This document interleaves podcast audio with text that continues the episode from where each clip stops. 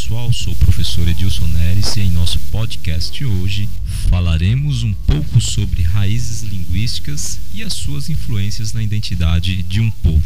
Abordaremos a questão dos termos Oxente e Virgem Maria, conhecidos como típicos da região nordeste do Brasil, em especial do estado da Bahia. Mas a pergunta que fica é: alguma vez você já se questionou sobre a origem desses termos?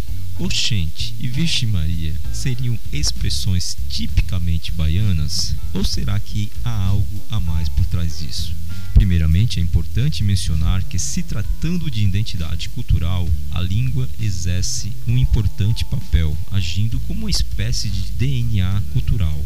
A linguagem atua como um cartão postal, porque ela traz consigo uma espécie de bagagem que, de certa forma, nos revela quem somos ou de onde viemos. Para o professor norte-americano Jonathan Kuller, o importante teórico do estruturalismo, da literatura e da crítica literária, a nossa identidade não se trata de algo necessariamente fixo. Ela surge como um resultado da dinâmica e do embate entre aquilo que nos condiciona, ou seja, de algo que nos molda, envolvendo valores, território, nossa história e tudo aquilo que herdamos.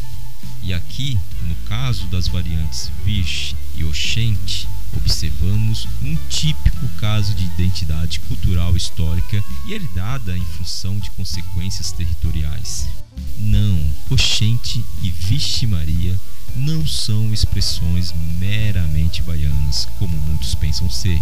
Apresentam-se como questões de identidade linguísticas herdadas especificamente de um contexto histórico e territorial.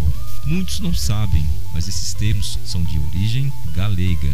Para quem não sabe, a Galiza é uma região localizada no noroeste da Espanha, La Corunha, por exemplo, é uma cidade galega muito conhecida por alguns em consequência do seu futebol e de brasileiros que lá fizeram belas carreiras. Conta da sua proximidade com o norte de Portugal, inclusive na formação linguística da própria língua portuguesa, já que a nossa língua é uma continuidade do galego-português, há um elo histórico entre portugueses e galegos. Galegos, como assim são conhecidos nativos daquela região.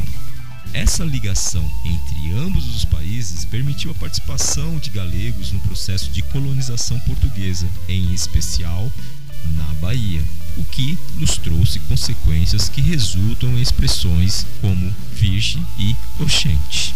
Diferente do português, no idioma galego, a consoante X ocupará o espaço da consoante G, ou seja, em galego, uma mera interjeição como ó gente em português passa a ser ó gente em galego.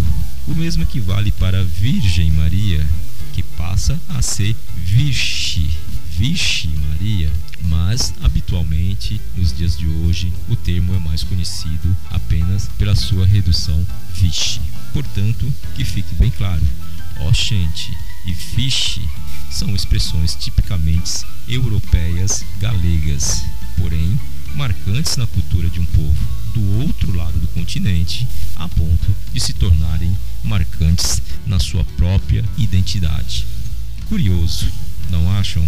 Espero que tenham gostado. Desejo a todos um grande abraço e até o nosso próximo podcast.